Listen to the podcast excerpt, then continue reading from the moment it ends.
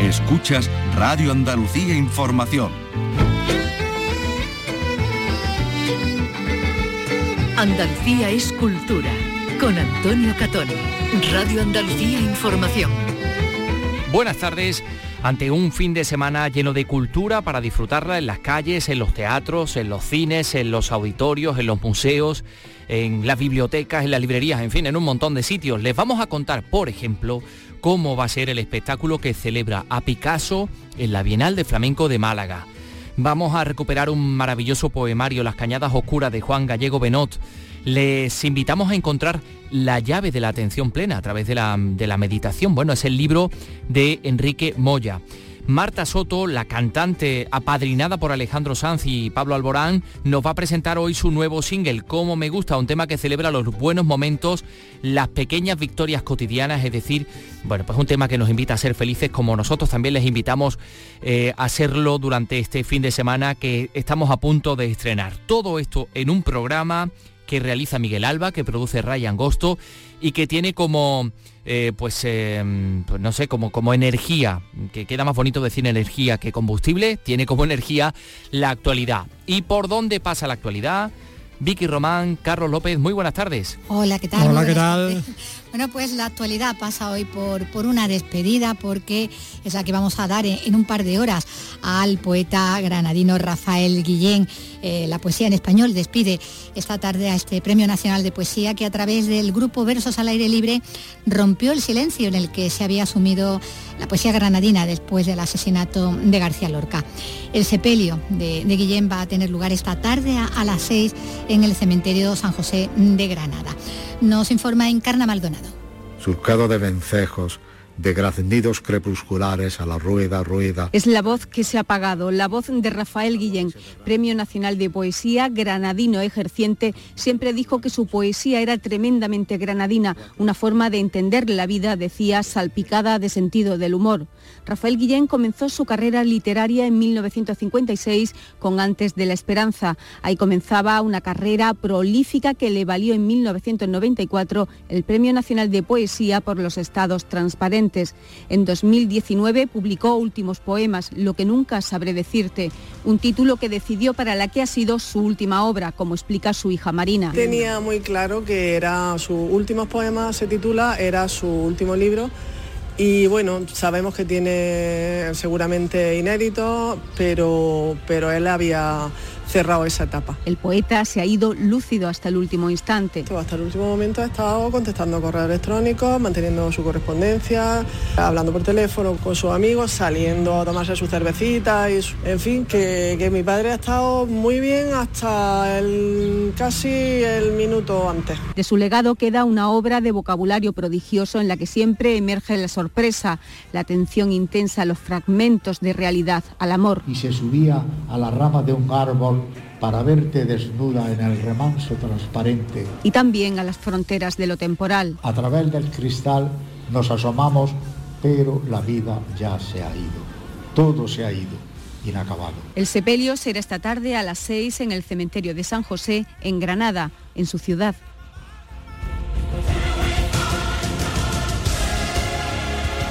Descubre en Radio Andalucía Información las músicas surgidas en nuestra tierra durante el último siglo. La música popular, la música culta, el flamenco, el pasodoble, la copla, el rock andaluz, el blues. Ponemos la música a las noches de tus sábados con Un siglo de música en Andalucía. A las 11 de la noche con Pibe Amador. Radio Andalucía Información. Andalucía es cultura. Radio Andalucía Información. Málaga porque la Bienal de Flamenco aborda allí su primer fin de semana con un estreno, con el montaje Guernica Sonoro del cantador jerezano David Lagos.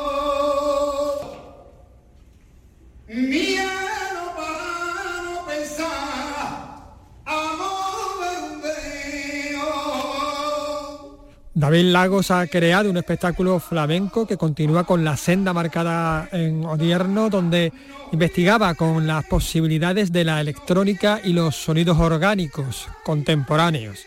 Pero siempre, sí, desde la raíz del cante, de su cante de Jerez. Hoy nos atiende ya desde Málaga. ¿Qué tal, David? Buenas tardes. Hola, muy buenas tardes, muy buenas tardes a todos. Bueno, estamos escuchando aquí este pregón del miedo que acabas de, hacer en la presentación que nos está dejando a todos, la verdad, con, las carnes abiertas. bueno, la verdad es que tiene una, una letra que, es de Daniel Muñoz, precisamente que fue el productor de, ese disco de gobierno, y parecía premonitorio, fue un poquito antes, salió a la luz un poquito antes de la pandemia, entonces me gusta rescatarlo y, en todos los espectáculos que vengo haciendo últimamente lo, suelo cantar. Sí. Como dices, eh, pertenece a Odierno. Odierno de hecho nació como un trabajo discográfico que se convirtió luego en Fandango junto a, David Coria. Y Guernica Sonoro, digamos que nace con ese mismo espíritu, ¿no? Porque también surge de, de, Cantes del Silencio, otro espectáculo también que presentaste en la Bienal de Sevilla. Es un espectáculo este que traigo aquí a Málaga, que nace de Cantes del Silencio. Y bueno, este es su formato reducido en formato trío, con el piano de Alejandro Rojas Marco y el saxofón de, Juan Jiménez y la colaboración de Isabel Bayón. es un trío con una colaboración al baile, ¿no? Y como bien dice, pues nace de Cantes del Silencio, que yo lo llevé a la Bienal de Málaga, que es un espectáculo que trata, trata sobre esos episodios de nuestra historia que, bueno, que nos hacen a veces mirar para otro lado y que preferimos muchas veces dejar en silencio eh, en vez de contarlos o en mi caso cantarlos, ¿no?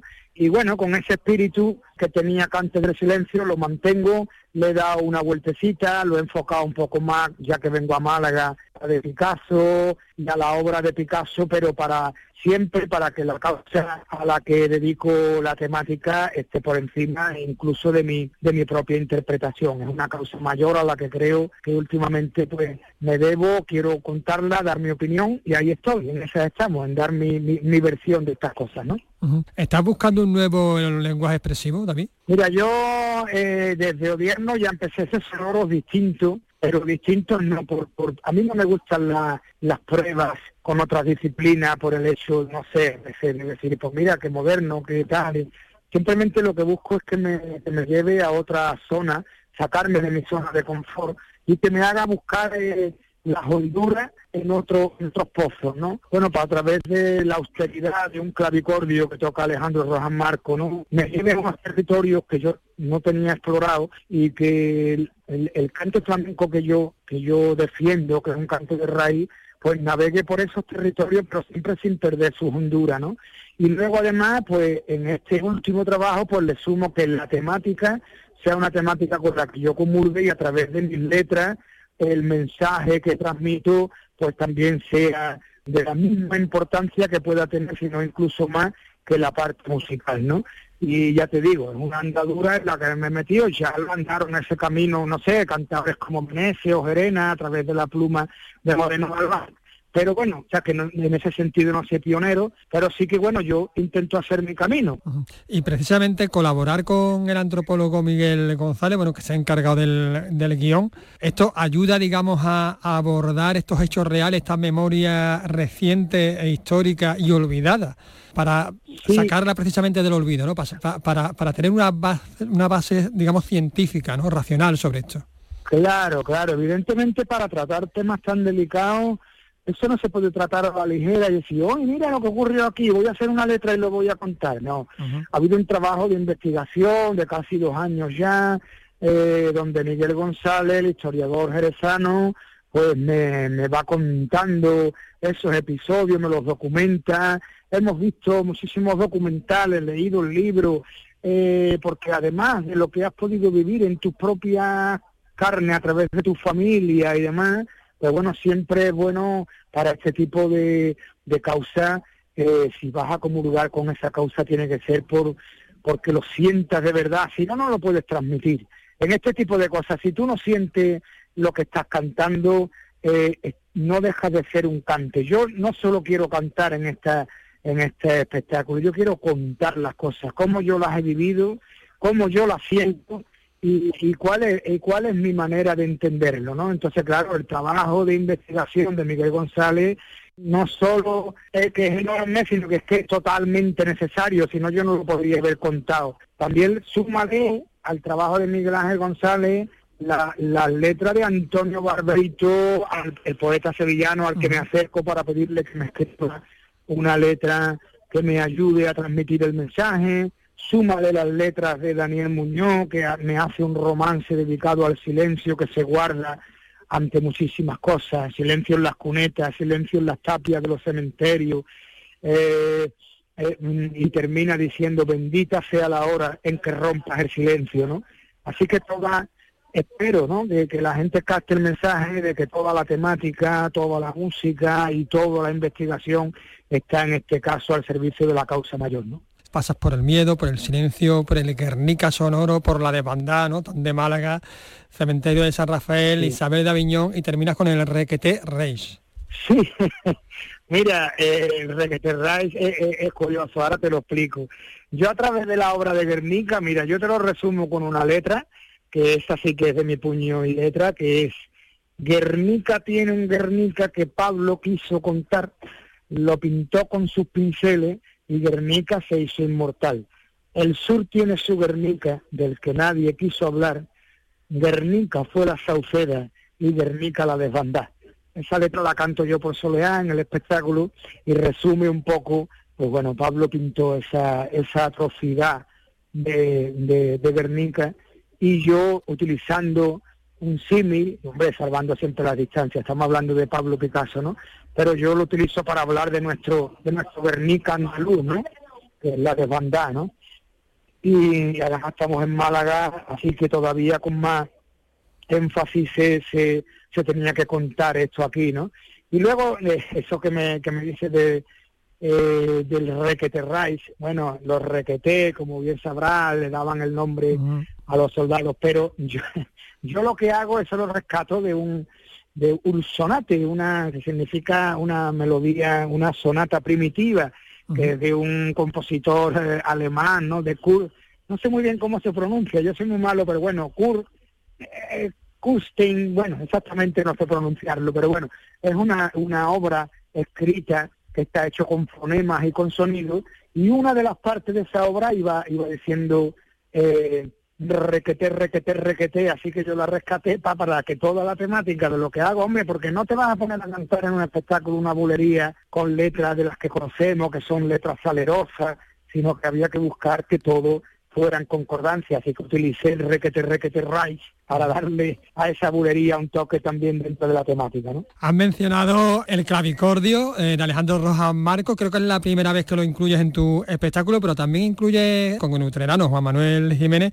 otro instrumento nuevo, creo, ¿no? La, gaita castoreña. No sé si, hay, si has trabajado anteriormente con ellos. Sí, eh, bueno, este, este es mm, la primera vez que yo oí la gaita castoreña fue en un espectáculo de Israel Galván, en el que yo participaba junto con eh, en este caso no lo tocaba Juan, lo tocaba una chica, Mercedes, no, no, no recuerdo el apellido, pero bueno, sí es verdad que me llamó muchísimo la atención porque está sacado de, un cuerpo, de un astro de un toro, y lleva pues un sonido muy especial que no deja de recordar, curiosamente, cuando le pones el sonido a, a esta, a esta gaita que está sacado en cuerno, nos deja de recordar el bramido de un toro.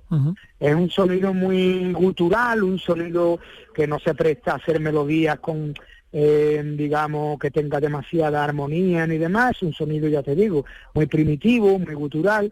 Mm, todo lo que he buscado en este espectáculo es que todo acompaña a la austeridad que yo necesito para contar esta temática. Entonces, ese sonido austero del clavicordio y el sonido gutural del cuerno, todo ese tipo de soporte, como te digo, me llevan a mí a buscar en otros pozos de Honduras, porque eso sí te lo digo yo, por encima de todo siempre me acerco a todo desde las Honduras que creo que tiene que tener el flamenco, ¿no?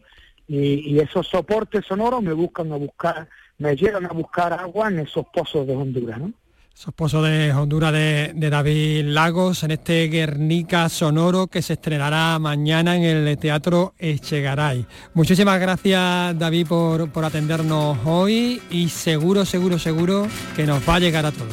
Bueno, pues muchísimas gracias a vosotros y espero veros que echemos un rato y, y podamos disfrutarlo. Muchas gracias a todos.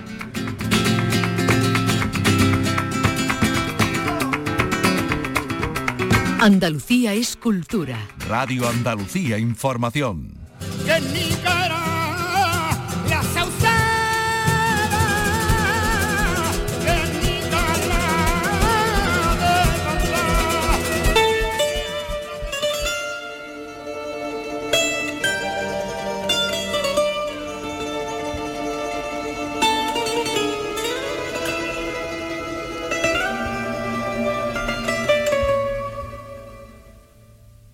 Abril para vivir, abril para cantar. Bueno, y más, y más música y, más poesía, siguiendo como empezábamos y de vuelta también a, Granada, donde ya decíamos que se despide esta tarde al poeta Rafael Guillén. Y en Granada también eh, tiene lugar el certamen de cantautores Abril para Vivir. Se celebra ya en su edición número 26 y lo hace con casi 60 participantes, de los, cinco que, de los que cinco han sido seleccionados para la final prevista el próximo sábado, el sábado 13 de mayo, en el Cuarto Real de Santo Domingo. Tiene todos los detalles de esta edición Jesús Reina. Esta edición va a estar dedicada a Luis Eduardo Aute, del que se conmemora el 90 aniversario de su nacimiento. Aunque los organizadores han decidido no solo que se recuerde su trabajo como artista musical, como cantautor, sino de manera especial su actividad como artista plástico. Se van a realizar dos exposiciones con el título Eros y Credo. Una en el Palacio de los Condes de Gavia de la Diputación y otra en el Palacio del Almirante de la Universidad de Granada. El director del festival, Juan Droba, valora y rememora el universo artístico de Aute. Es muy interesante porque es un poco eh, el, espíritu de Aute que siempre él eh, defendía, eh, que una forma de llegar a la espiritualidad era a través del sexo. ¿No? el sexo por el sexo en sí, sino ese concepto trascendente del sexo. El festival va a tener varios conciertos hasta el 14 de mayo. Uno de ellos, el 11 de mayo, el granadino Fran Fernández lo va a utilizar para presentar su nuevo disco. A esta edición del Abril para Vivir se han presentado casi 60 cantautores, aunque el jurado ha descalificado a los que no han cumplido las bases del concurso, que imponen la presentación de videoclips sin instrumentar y con un limitado uso de acompañamientos musicales. De cualquier manera, parece que el número de aspirantes es notablemente alto y su procedencia geográfica muy dispar, no solo de España, sino también de Hispanoamérica. Quiero vivir contigo para, vivir este año, como nos contaban, dedicado a Luis Eduardo Aute. Y ahora vamos a, a ponernos un poquito tranquilos, nos vamos a relajar, porque llega el fin de semana muy intenso, con muchas actividades, pero podemos empezar meditando. ¿Qué o quiénes somos? ¿Qué es esta vida? Bueno, son preguntas a las que podemos responder a través de la atención, esa que centra el libro del que vamos a hablar ahora, La llave de la atención, que acaba de publicar Enrique Moya, uno de los pioneros del yoga en nuestro país. Un libro que se presenta este viernes, esta tarde en Sevilla y del que hablamos ya con, el autor, al que saludamos. Hola Enrique, ¿qué tal? Muy buenas tardes. Buenas tardes, Vicky, ¿qué tal? Bueno, decíamos que, que bueno, eres aquí uno de los pioneros del yoga, fundador de Yoga Yantra, un centro de referencia para para, la práctica y estudio del yoga, creado en Málaga, cada vez con más seguidores, también fuera de la capital malagueña. Y, precisamente este libro, La llave de la atención, es el producto de toda esa dilatada experiencia tuya de más de 40 años como instructor de yoga, sabiendo y aplicando todas esas fórmulas para, vivir en, una mayor armonía, ¿no? que es lo que, es lo que se pretende, ¿no? que es lo que se busca, que es el anhelo ¿no? de todo. ¿no? Claro, e, efectivamente, lo que tratamos es, por un lado, de vivir plenamente y también de entender ¿no? la vida y la atención eh, se muestra como una llave perfecta para ambas cosas, para vivir una vida más plena, pero también para vivir una vida más entendible, más consciente. El yoga permite eso, ¿no? Unir eh, aquello que está separado en nuestra conciencia y eso se hace pues, a través de la concentración, de esa meditación. Pero, bueno, la, atención es algo que, que hay que cultivar, ¿no? La atención, digamos, que está siempre permanentemente abierta, está abierta, no, no siempre está en el plano que, digamos, nosotros nos gustaría que estuviese, porque hay gente que de pronto tiene la atención en el pasado o en historias mentales, ¿no? Pero la atención consciente siempre tiene que ver con el momento presente. Entonces, te saca un poco de la mente. Una persona atenta conscientemente tiene una mente, pero no está sumergido en la mente. ¿Eh? Eso ya produce un cambio, vamos a decir, muy importante. A la mente le da su lugar, pero la mente no eclipsa a nuestro ser, que es de donde surge la atención, la luz de la atención lo centra, como decimos, eh, el libro en esa atención consciente, ¿no? Con la que se puede vivir de un modo, eh, dices también, ¿no? más saludable, más pleno y también más participativo, ¿no?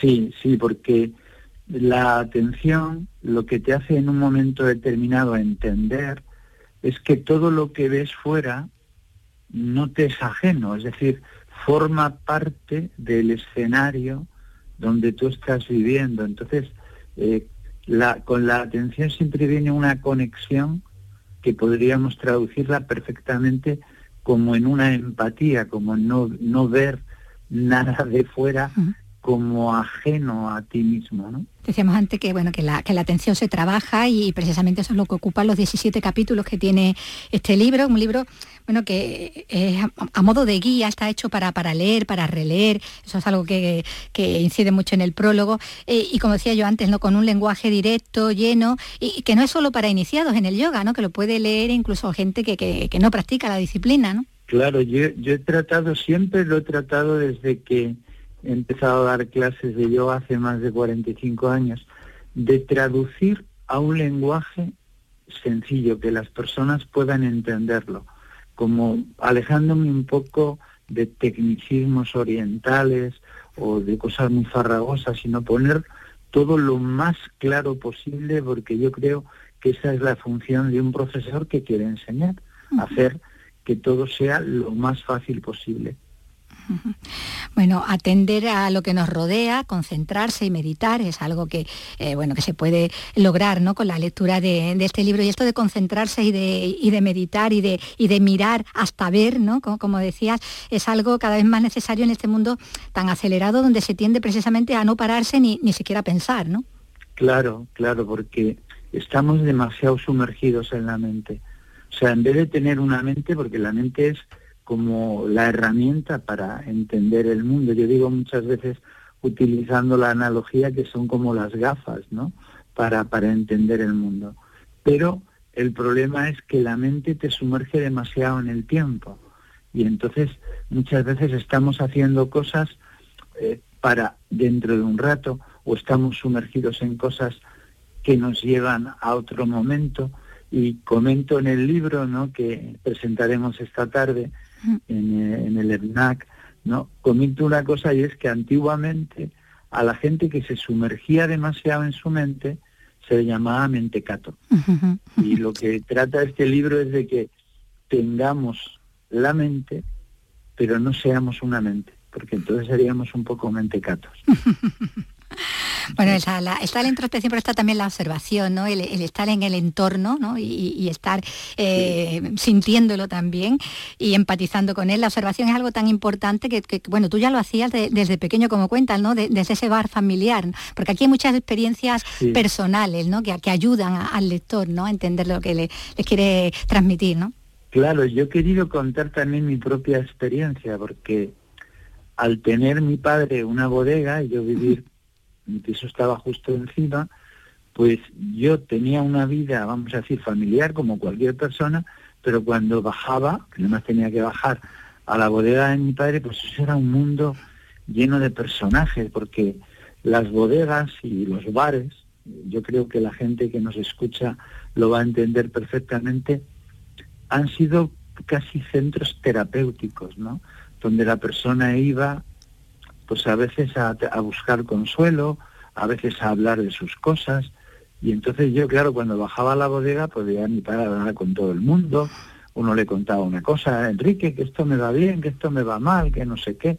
Y yo decía, qué increíble, ¿no? La, la bodega es como, como realmente un escenario donde ves a los seres humanos con sus sombras y con sus luces. Bueno, este es tu, primer libro, pero ya desde tus inicios como instructor de yoga habías empezado con esto de, la escritura, que eso formaba parte también de, tu método de trabajo para, tus clases, incluso tus alumnos eh, eh, te han estado animando ¿no? a publicar, ¿no? a la vista de, bueno, de lo que también les contaba, lo que les transmitías y, conociendo ¿no? que, que, tenías todos esos textos escritos. ¿no? Sí, yo siempre, siempre he escrito.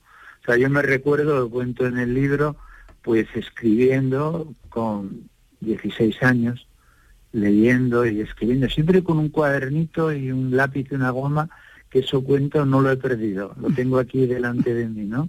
Siempre llevo un cuadernito con un lápiz y una goma. Y entonces, eh, cuando la pandemia, dije yo, pero si tengo yo más de, no exagero, ¿eh? más de 30 cuadernos llenos de anotaciones, de cosas, y ya tenía un índice, tal y como es el libro hoy, ese índice estaba ya desde hace bastantes años. Y entonces con la ayuda de mi hija Diana, que lo cuento también, pues lo fuimos pasando al ordenador, trabajando, tal, cuando ya estaba el borrador medio bien, lo llevamos a la editorial Sirio, que es una de las editoriales más fuertes que hay en lengua hispana, en lengua española, y entonces eh, nos dijo que sí, adelante, y bueno, pues mira, hoy es una realidad y hoy lo presentamos en, Sevilla. Como decimos en la, en la FNAC eh, a, las 7 de la tarde. Bueno, un, libro que... A las 7 de la tarde, sí. Un libro que, en el que das también una serie de, prácticas sencillas ¿no? para alcanzar esa atención consciente, que es eh, el, centro ¿no? de, este, de, esta, de este texto. Eh, son prácticas que no tomarían tampoco demasiado tiempo, ¿no? Entre 15 o 45 minutos y que, bueno, están ahí en la base del yoga, ¿no? Y que todos podrían ah, llevar a cabo, ¿no?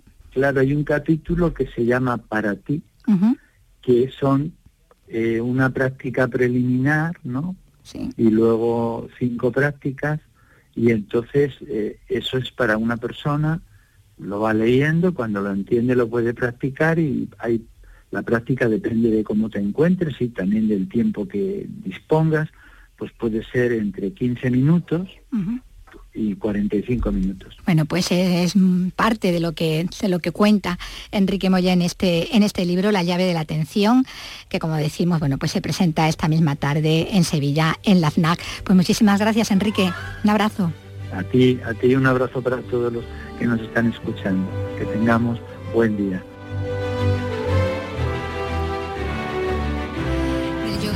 la arqueología. Más de un centenar de estudiantes de arqueología están hoy en Jaén en un encuentro interuniversitario para conocer mejor esta carrera que se imparte conjuntamente en Jaén, Sevilla y Granada, en sus universidades. Hoy están conociendo unas instalaciones que solo tiene además el campus cienense y es un completo arqueódromo donde los alumnos pueden hacer prácticas. Lourdes Prieto.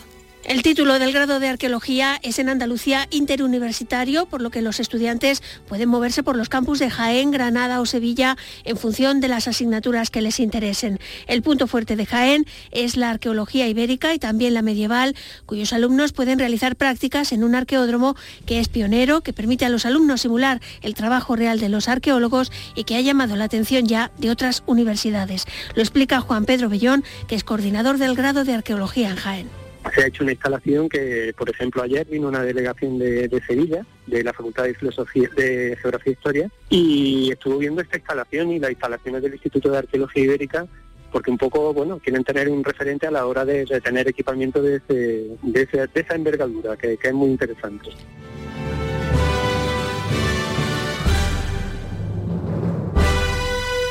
Andalucía es cultura. Radio Andalucía Información. El referente internacional, por primera vez, cruza fronteras. Bueno, falta todavía, pero ya hablamos de los Grammys latinos de este año que se van a entregar en Fibes, en Sevilla, el próximo 16 de noviembre. El calendario de eventos y actuaciones que precede a los galardones más prestigiosos de la música latina va a comenzar el domingo anterior, el día 12, en distintos escenarios de la ciudad. Exactamente, así lo anunció ayer en el Real Alcázar el responsable de la Academia Latina, Manuel Labut, que destacó la importancia de Sevilla en una gala que, bueno, sale por primera vez de Estados Unidos y que se ha convertido en un acontecimiento histórico. Vamos a salir de Las Vegas para replicar el show de Las Vegas. El show en Sevilla tiene que ser un show en Sevilla, en el cual Sevilla es un personaje más de la Semana Latin Grammy.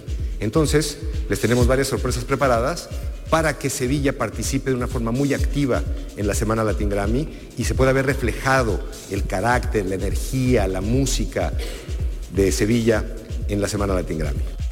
Y es que se hace en Sevilla, donde se celebra cada año eventos tan importantes y con tanta proyección como la Semana Santa o la Semana de Feria, ahora también la Semana de los Grammy. La Semana Latin Grammy se llevará en su totalidad a cabo aquí en Sevilla, comenzando el domingo 12 de noviembre y culminando el jueves 16. Durante estos cinco días, Sevilla será el epicentro de la música latina, ya que además de los eventos oficiales de la Academia, las compañías discográficas y las plataformas digitales realizarán por su parte una gran cantidad de eventos y celebraciones. Bueno, eventos que conoceremos en los próximos meses. Gracias Vicky Román y Carlos López. Nos adentramos en un poemario maravilloso de un joven poeta sevillano, aunque vive en Madrid, se llama Juan Gallego Benot. Con él nos encontrábamos en una de esas plazas tan eh, llenas de sabor y de, y de costumbre del centro de la ciudad de Sevilla.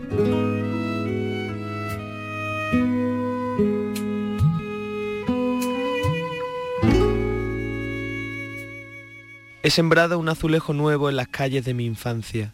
El espacio se borra con agilidad y he privado a mi amor de sus jardines.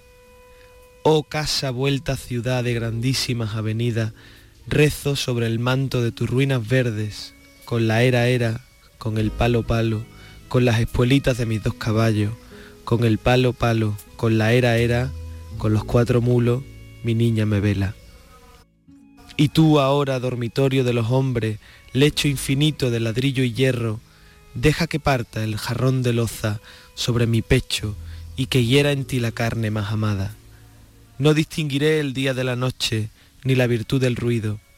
Oh ciudad, hecha mía ya por siempre, oh calle sin motivo, hogar sin límite, ventana sin ventana, donde dormir en sueño.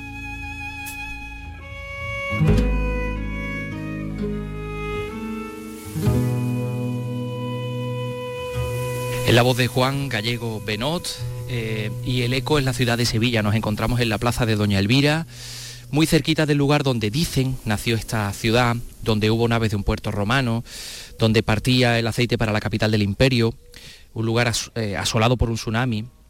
Y los sedimentos pues hablan de esta, de esta ciudad desconocida y crecida sobre sí misma, de la que también nos habla Juan Gallego Benot, premio de poesía Joventino Barriuso con Oración en el Huerto, editado por Hiperión, eh, investiga sobre retórica y modernidad en la Universidad Autónoma de Madrid y en la alemana de, la alemana de Groninga y colabora sobre arte contemporáneo en varios medios de comunicación. Y nos trae este poemario, Las Cañadas Oscuras, editado por Letra Versal, con poemas que tienen como nexo un río, que nos hablan de, la ciudad, de Triana, de las gentes que hicieron ese barrio con una personalidad mestiza.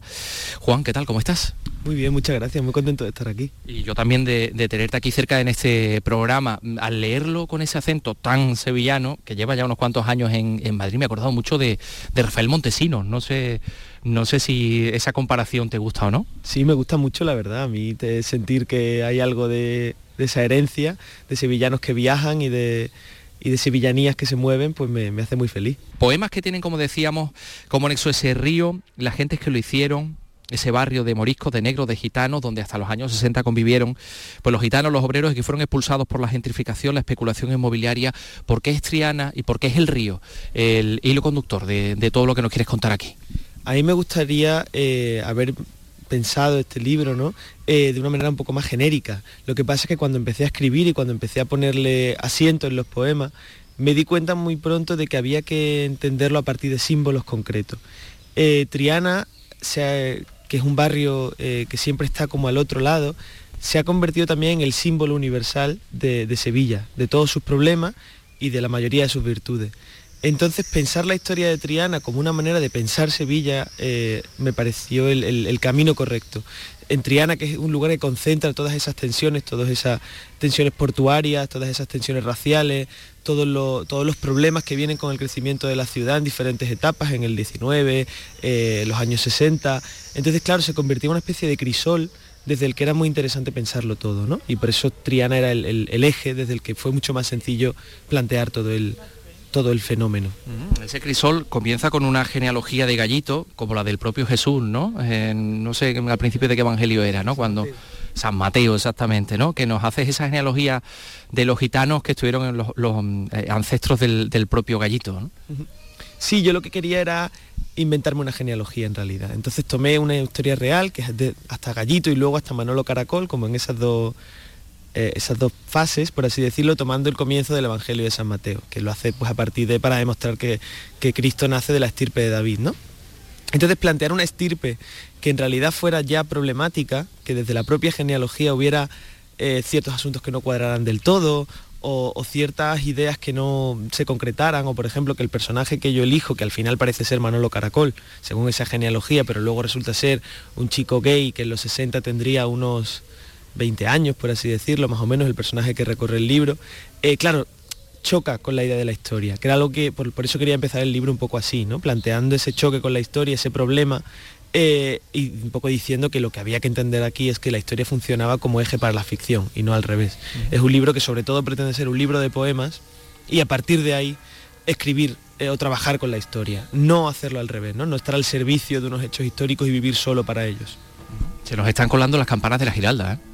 Sí, la verdad es que estoy aquí súper contento, ¿eh? no puedo creer un escenario mejor.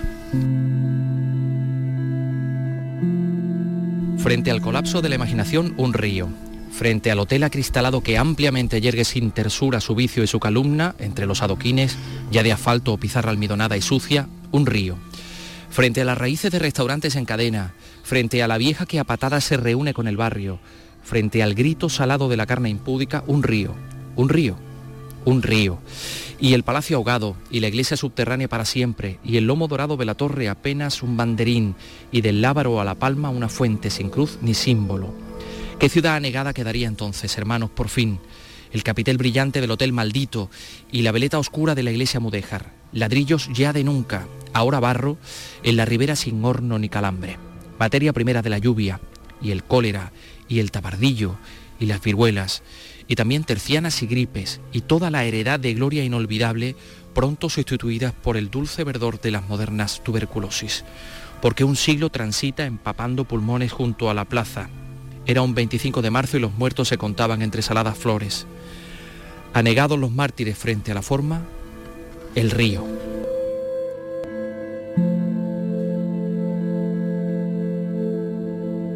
Bueno, pues el río igual no salva de todo esto porque yo paso por Triana y me veo nada más que estas cosas que tú cuentas, ¿no? Franquicias y, hoteles y apartamentos turísticos.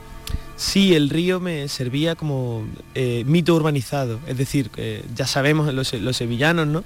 que, el río que vemos es un río eh, construido, trabajado a lo largo del tiempo, bastante reciente ¿no? en, muchos sentidos, en la manera de, de, trabajar y de, y de, encauzarlo y de canalizarlo, sabemos que, es reciente. ¿no? Entonces, trabajar con ese mito que a la vez parece natural, que parece eterno, que es el río Guadalquivir y todas estas coplas que hay, toda esa tradición que hay eh, sobre el río Guadalquivir, y luego pensarlo desde esa, desde esa urbanización, desde esa labor humana que hay con el río, creía que era el, cauce correcto ¿no? para, trabajar todo esto. Entonces pensar Triana así, como algo que eh, tiene que ver con todos los mitos y con toda esa historia y, con toda esa em, cuestión cultural ¿no? y ese acervo, y a la vez pensar en la labor humana que hay, la labor política que hay al pensar el barrio, me parecía que era la manera de, hacerlo sin hacer un manifiesto o un panfleto básico, ¿no?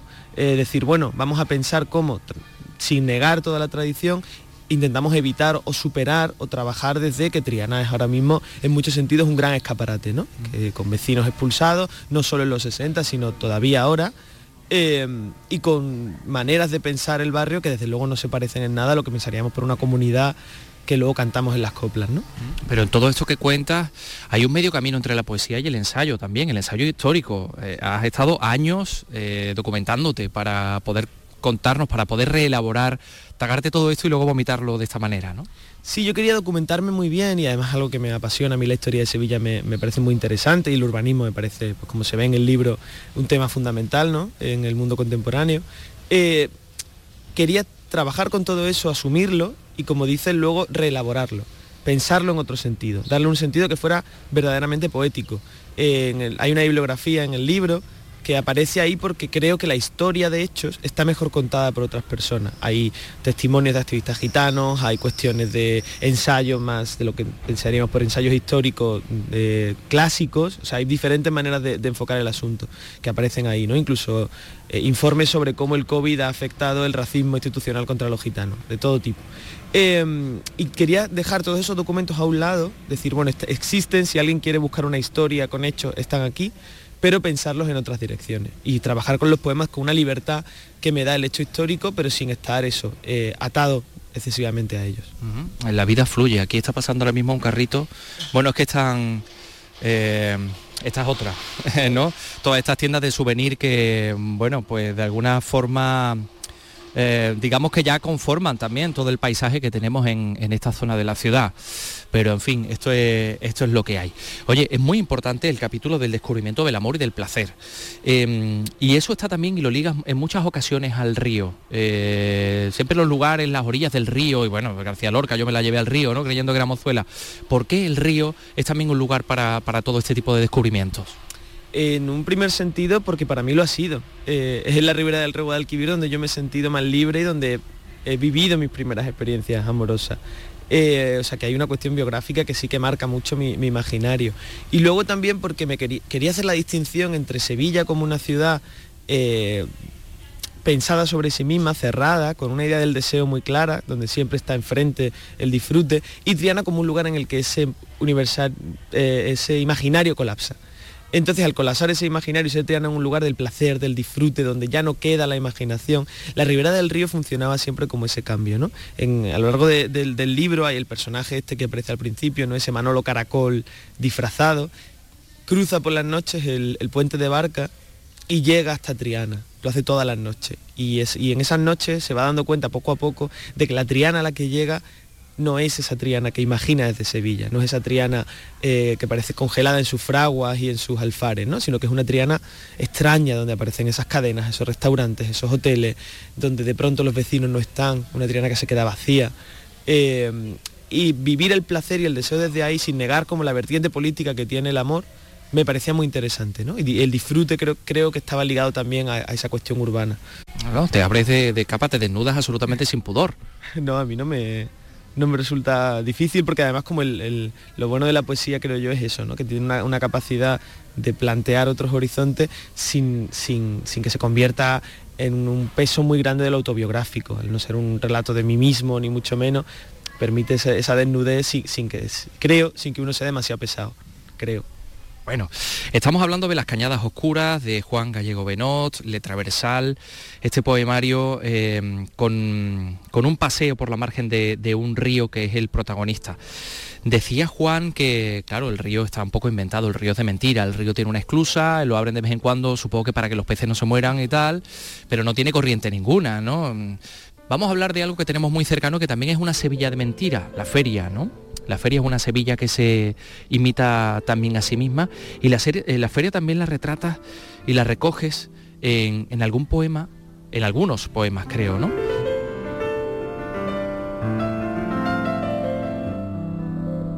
El aire no conoce el placer como nosotros. La casa está cerrada y a oscuras.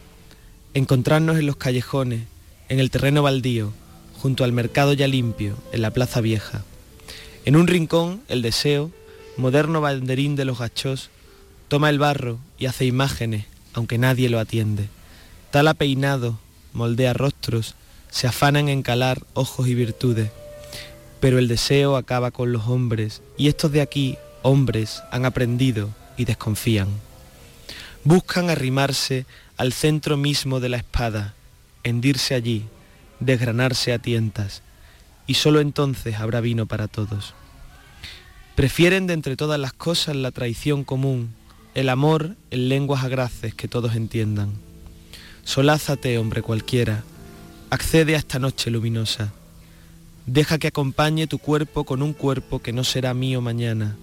Huye con nosotros. La muerte no recorre esta ribera.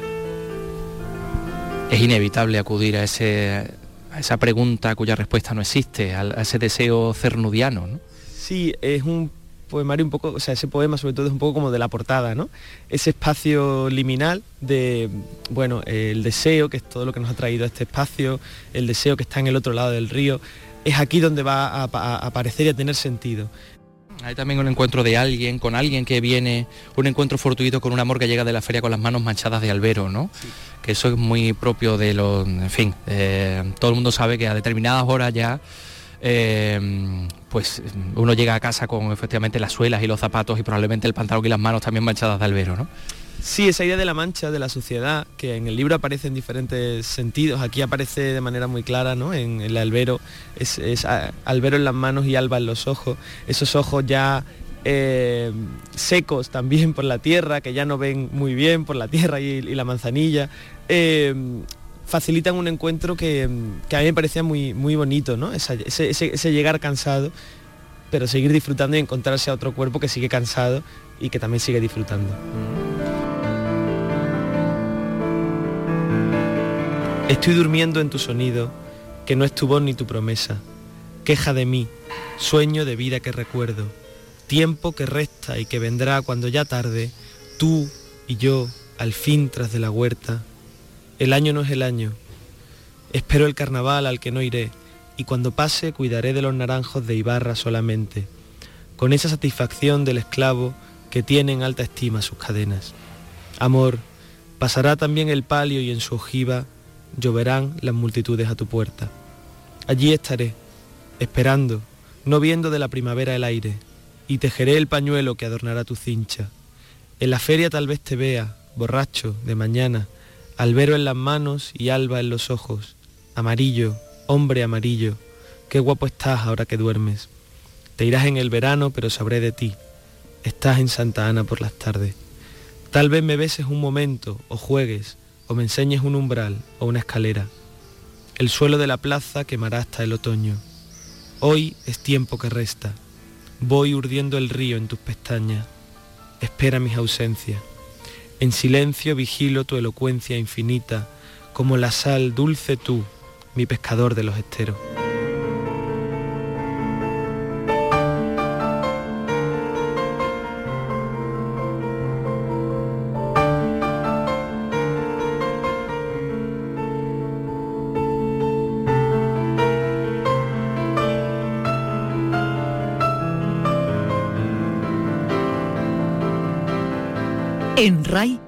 Andalucía es cultura. Como me gusta que me agarres por la espalda.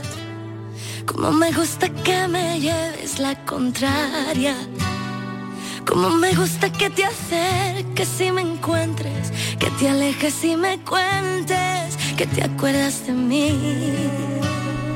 Marta Soto nos presenta hoy su nuevo single Como me gusta, un tema que celebra los buenos momentos, las pequeñas victorias cotidianas, es decir, básicamente para ser feliz.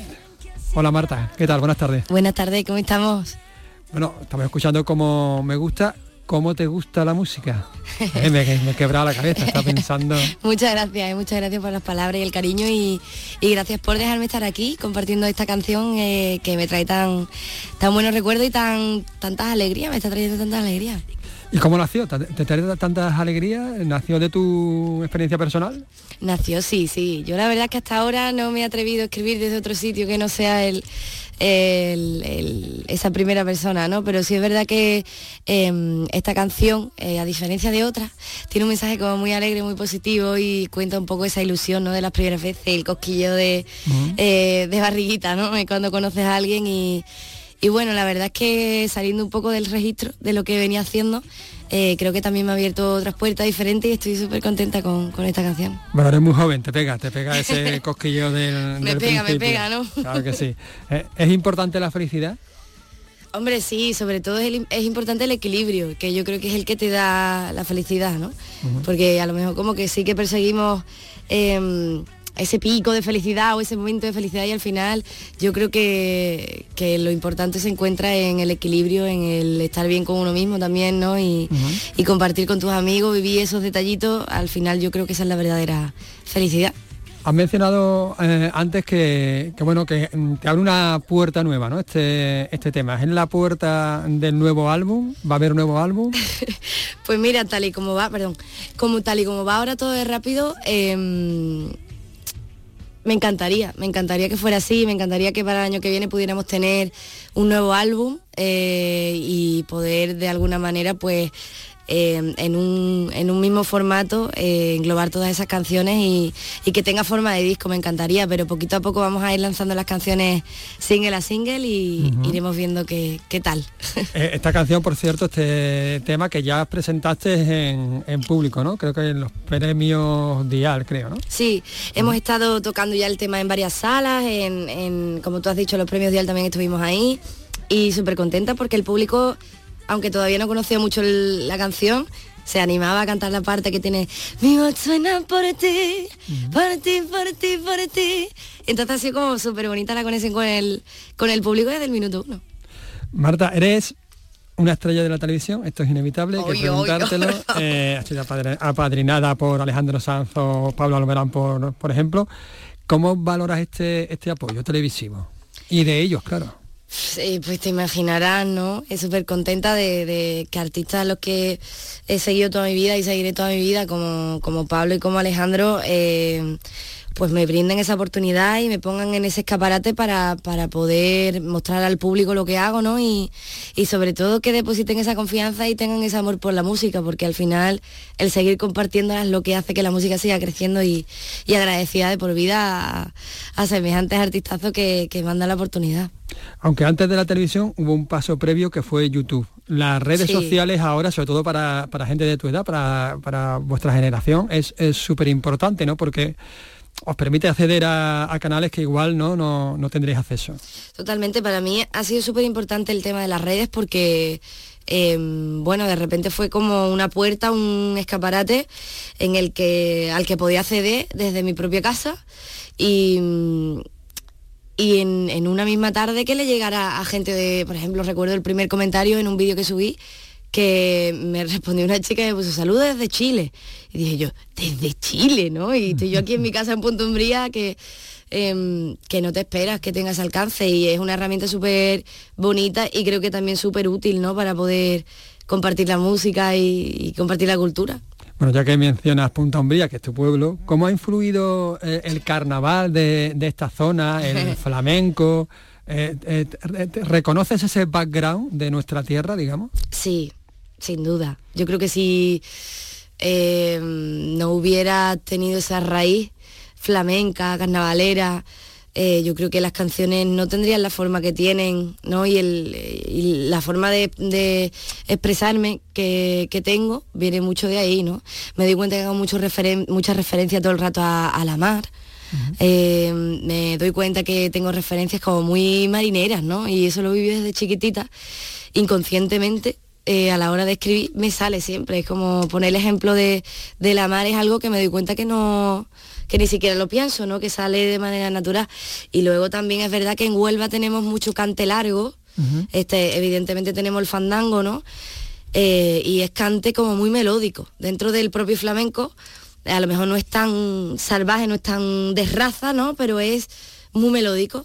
Entonces creo que en mis canciones también hay mucho de eso. Y la mezcla de ambas cosas, pues el carnaval y el flamenco, pues han dado un poquito forma a lo que yo soy musicalmente, la verdad. Porque tu primer recuerdo musical es de eso, ¿no? De la sevillana, del carnaval, del flamenco, de tu padre, de tus tíos. Sí, una mezcla de carnaval, eh, de flamenco, escuchando sevillana y fandango. Eh, en mi familia y también mi padre, que la primera vez que yo escuché una, canción de Joaquín Sabina fue eh, mi padre cantando con la guitarra, eh, creo que fue 19 días, 500 noches, si no recuerdo mal, y claro, esa mezcla de canción de auto, flamenco, carnaval, es un poco la mezcla que yo tengo. Mm. Hemos mencionado a Alejandro Sanz, bueno, también Vanessa Martín, eh, pero ¿con quién te gustaría hacer una colaboración? ¿Hay alguien por ahí que te falte, que digas, ay, me gustaría cantar contigo? Uy, me faltan mucho, ojalá, ¿no? Pero puestas a soñar, em, me encantaría poder colaborar con Manuel Carrasco. Me encantaría con con Manuel porque siento como una conexión súper fuerte, eh, siendo de Huelva, ¿no? De, él es de Isla Cristina, yo soy de Punta Umbría, al final Isla, Isla Cristina y, Punta Umbría están como muy hermanadas. Em, y es verdad que eh, yo siento su música em, como muy de, allí, ¿no? Muy esa mezcla ¿no? de carnaval mm. también eh, y me siento súper identificado con cada letra y la admiro desde siempre entonces sería como sería la bomba, la verdad. La verdad que ahora que lo mencionas es verdad, ¿no? Tenéis como cierto, cierto tono parecido, ¿no? Como paralelo. Sí, eh, la verdad es que para mí ha sido una referencia muy grande y, una inspiración muy grande, evidentemente, porque en Huelva le hemos escuchado de siempre. O sea, con mis amigas el momento coche desde chiquitita ha sido, vamos a poner a Manuel Carrasco, nos íbamos a cantar sus canciones. Y mm, incluso la familia, ¿no? En el coche he cantado con mi madre el disco de tercera parada toda la vida. Entonces nos ha acompañado siempre y, yo también eso lo siento eh, muy especial. O sea, sería como cumplir un sueño de verdad.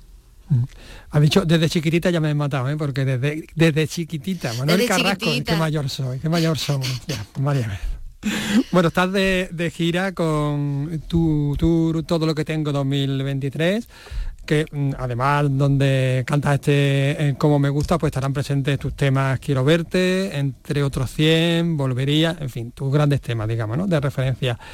Hablemos de fecha, eh, has llenado todo solo out, ¿no? Que se dice ahora en Madrid y en Barcelona. sí, sí. Pero creo que, pronto estás en Málaga, me parece que es la primera fecha. Sí, voy a estar, eh, la verdad es que súper contenta de poder salir a la carretera y tocar en directo. Y vamos a estar pues este 6 de mayo en Almachar, en Málaga. Vamos a estar tocando el 11 en Granada, que hace mucho tiempo que no, que no pasaba por ahí. Y luego nos iremos a noviembre, que estaremos el 24 de noviembre en Cádiz. Eh, Cádiz y estaremos el 25 en Sevilla, aquí en Sevilla, así que súper contenta de, poder compartir con el público, espero que se animen. Las entradas ya están a la venta en mi web, martasotooficial.com y ahí todo el mundo puede echar un vistacito. Oye, ¿y aquí en Sevilla dónde? Aquí en Sevilla va a ser la Fan Club, en la sala Fan Club, eh, que me han dicho además que es muy cercana y muy... Bueno, es un clásico, clásico sevillano, clásico. Maravilla. Pues ahí estaremos, ahí estaremos. Bueno, pues Marta, nos gusta mucho charlar contigo, hablando de cómo me gusta, y nos quedamos, si te parece, con tu música, con tu música en directo, ya que te ha traído la, guitarra. Por supuesto que sí. Ahora mismo, mira, te canto un poquito de cómo me gusta y así la escuchas en acústico, ¿no? A ver si. Venga. A ver si te gusta.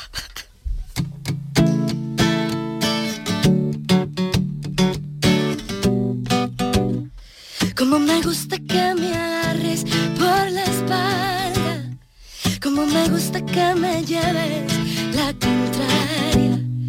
Como me gusta que te acerques y me encuentres. Que te alejes y me cuentes. Que te acuerdas de mí. Como me gusta que resuenen los latidos. Que con cerrar los ojos pueda estar contigo. Me gusta la manera en que has llegado tan inesperadamente venir. Como me gusta cada beso de tu boca. Como me gusta que me mires así. Como me gusta que llegaras de repente y que sorprendentemente no nos dé miedo sentir. Mi voz suena por ti, ti, por ti, por ti. Mi voz suena por ti, por ti, por ti, por ti suena por ti. Hola el arte, esto sí que nos gusta. Muchas gracias, Marta. Muchas gracias. En RAI, Andalucía es cultura. Hoy toca eh, cantarle el cumpleaños feliz a una estrella nacional e internacional. Es andaluz de Linares. Rafael cumple hoy 80 años y dice que sigue siendo aquel muchacho Linares que enamoraba con su voz a través de la radio. Muchas felicidades Rafael y a todos ustedes les deseamos un fin de semana lleno de cultura. Un abrazo, un saludo, adiós. Yo soy aquel que cada noche te persigue. Yo soy aquel que por quererte ya no vive. El que te espera, el que te sueña, el que quisiera ser dueño de tu amor tu amor. Yo soy aquel que por tenerte da la vida.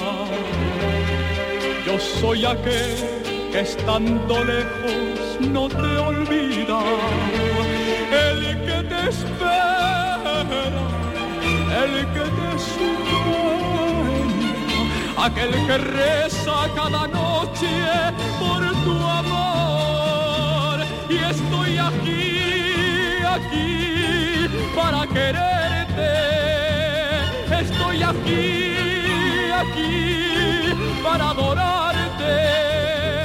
Yo estoy aquí, aquí para decirte que como yo nadie te amó. Yo soy aquel que por tenerte da la vida. Yo soy aquel que estando lejos no te olvida, el que te espera, el que te sueña, aquel que reza cada noche por tu amor